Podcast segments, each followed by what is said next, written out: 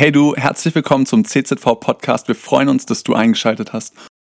Richtig schön, dass ihr heute alle wieder da seid. Richtig schön, dass ihr so früh aufgestanden seid. Auch einen schönen guten Morgen an die im Podcast, die das wahrscheinlich mittags hören. Schön, dass ihr auch aufgestanden seid. Viel zu laut. Okay. Und zwar ist mein Thema heute Reset dein Umfeld. Ich will, also fangen wir so an. Hey, denkst du, du hast Einfluss auf dein Umfeld? Denkst du, du prägst dein Umfeld und du prägst es auch irgendwie in irgendeine Richtung? Ich will mal eine Story aus meinem Leben erzählen, die ist ziemlich aktuell sogar. Und zwar hatte ich einen Arbeitskollege, ich habe eine Ausbildung als Industriemechaniker gemacht, die habe ich vor einem Vierteljahr abgeschlossen. Und ich hatte einen Arbeitskollegen oder ich habe einen Arbeitskollegen, der den habe ich immer, dem habe ich halt immer erzählt, so was abgeht und wie ich über das Leben denke und was los ist. Und es war dann so, hey, guck mal, wir nehmen Rücksicht auf andere. Und der dann so, ja Mann, lass Mülleimer abfackeln. Und ich dachte mir jedes Mal, wenn ich mit dem geredet habe, so, oh Mann, was, was für ein Stock. und und was, was, was denkt er eigentlich, was lustig ist und so. Und dann war der viel saufen. Und ja, ich dachte mir so, hey, okay, hoffnungsloser Fall, keine Ahnung, der findet das cool, der gibt sich mit falschen Leuten ab. Und ja, was ist denn los bei dem? Wie kann er sowas feiern? und yes, dann habe ich dem, genau dann war meine Ausbildung fertig. Ich habe den jetzt seit einem Vierteljahr nicht mehr gesehen.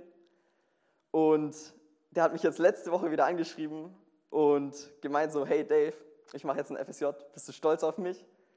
Ich dachte mir so, ja lol, okay, ist doch was hängen geblieben.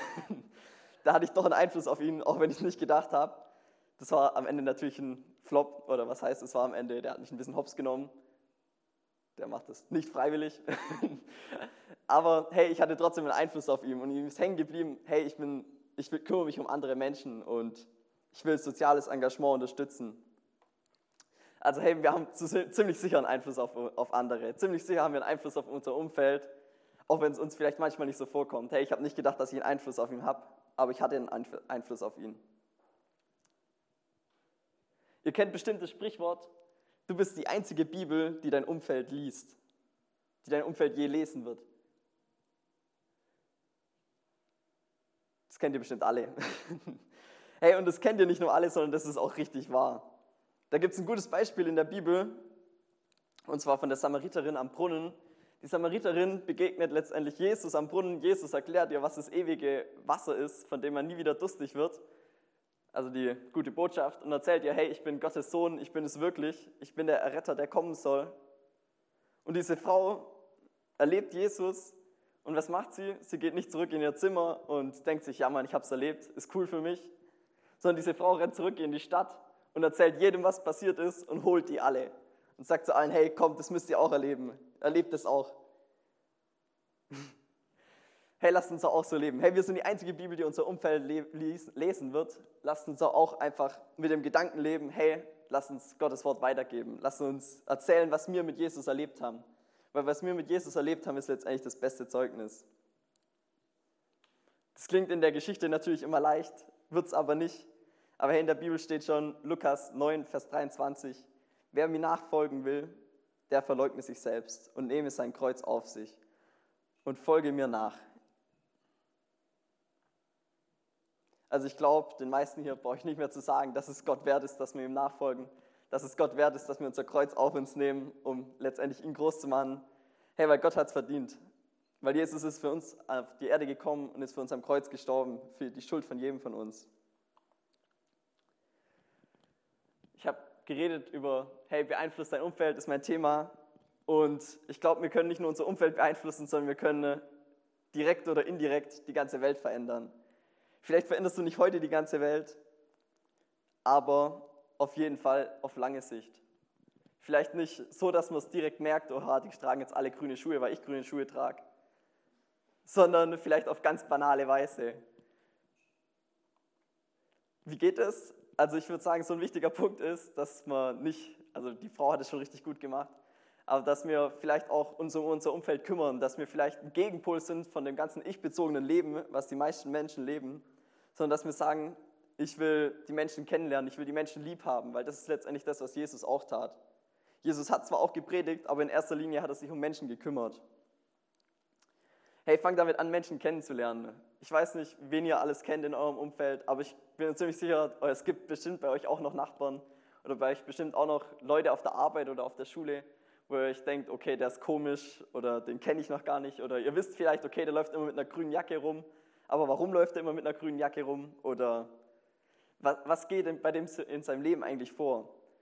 Also nicht nur das Aussehen, sondern wirklich kennenlernen und fragen, hey, was beschäftigt dich? Und sich für Menschen interessieren. Jesus hat sich auch für Menschen interessiert. Da gibt es das Gedankenexperiment, und zwar nennt sich das den Schmetterlingseffekt. Und zwar sagt er aus, dass ein Flügelschlag von einem Schmetterling irgendwo anders auf der Erde, wenn die richtigen Umstände eintreffen, einen Hurricane oder so auslösen kann. Und das können wir auch auf uns beziehen. Und zwar, wenn du jeden Tag, sagen wir jetzt mal ganz banal, zehn Leute anlächelst und fünf davon merken, okay, krass, der hat mich angelächelt und dadurch glücklicher durch den Tag gehen und auch wieder fünf Leute anlächeln oder auch wieder zehn Leute anlächeln, da hast du an dem Tag schon 55 Leute positiv beeinflusst. Wenn du das 365 Tage machst im Jahr, da hast du schon mal einen heftigen Impact. Und wenn das sich dann so wieder hochstapelt, dann, äh, dann kann das vielleicht ein Hurricane irgendwo anders auf der Erde auslösen.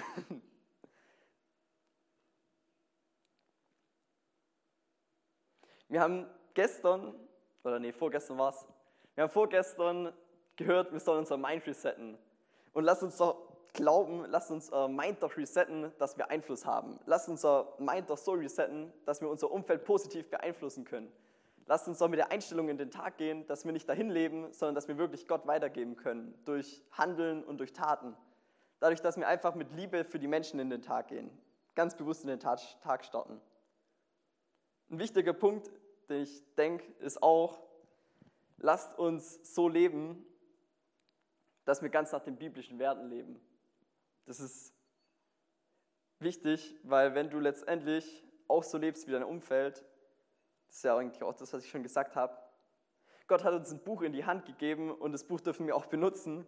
Hey, und lass die Leute doch wissen, dass wir Christen sind. Lass die Leute doch an unserem Handeln erkennen, hey, da ist was komisch. Und ich bin mir ziemlich sicher, dass die Leute dann auch nachfragen werden.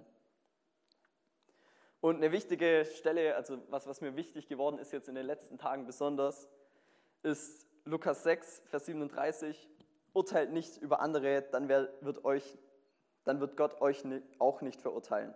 Richtet keine Menschen, dann werdet auch ihr nicht gerichtet werden.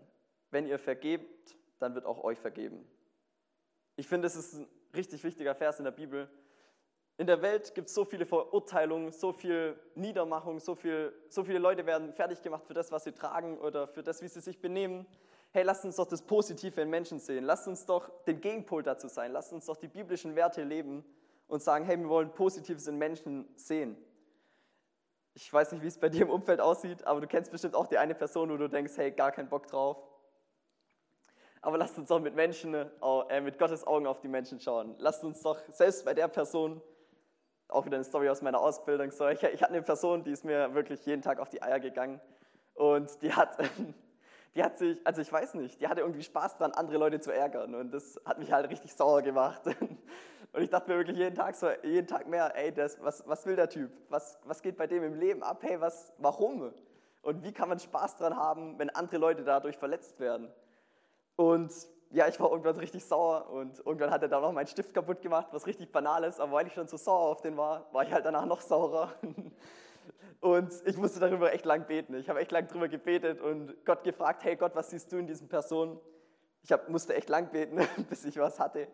Ey, und letztendlich durfte ich am Ende meiner Ausbildung, oder ziemlich am Ende, durfte ich dem sogar noch Gottes Wort weitergeben. Da hat er sich dann zu mir reingesetzt in das Kapuff, wo ich Berichtsheft geschrieben habe hat so gefragt, hey, ja, was, hey, was, wie siehst du das und warum lebst du das so und denkst du wirklich, das ist es wert? Und ja, ich durfte dem Gottes Wort weitergeben, weil ich mich dazu entschieden habe, ganz bewusst durch Gottes Augen zu sehen, weil ich mich ganz bewusst dazu entschieden habe, hey, ich will den nicht fertig machen, auch wenn der das vielleicht macht, sondern ich will dem Typ auch die Liebe entgegenbringen, die Jesus in ihm sieht. Weil Jesus sieht diesen Typ auch, der liebt diesen Menschen auch, auch wenn ich es vielleicht nicht konnte am Anfang.